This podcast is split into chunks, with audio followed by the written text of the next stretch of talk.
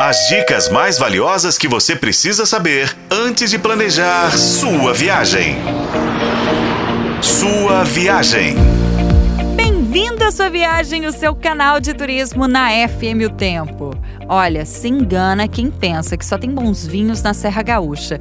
No final da década de 1970, o Vale do São Francisco começou a receber os primeiros investimentos em vitivinicultura.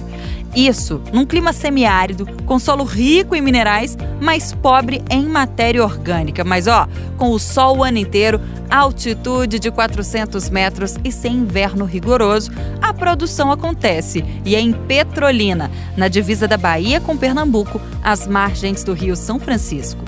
Em 2021, a região do Alto São Francisco produziu 7 milhões e meio de litros de vinhos. Mas diferente do Vale dos Vinhedos, a vindima não acontece entre janeiro e março. Na verdade, são duas ou três colheitas por ano, geralmente durante o outono, entre junho e novembro. A estação da colheita do vinho oferece uma vasta coleção de passeios. Tem degustação de vinho, tem passeio em balões, visitas às adegas, mercados, restaurantes, é super romântico. Os turistas ainda podem testemunhar o processo de produção dos vinhos, da prensagem ao engarrafamento.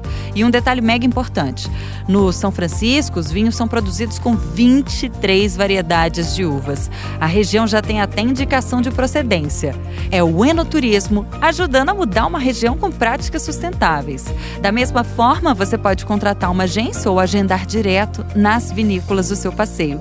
Curtiu a ideia? Então se joga! Com a colaboração de Paulo Campos, eu sou Renata Zacarone e esse foi o podcast Sua Viagem. Acompanhe pelos principais tocadores de podcast e na FM O Tempo.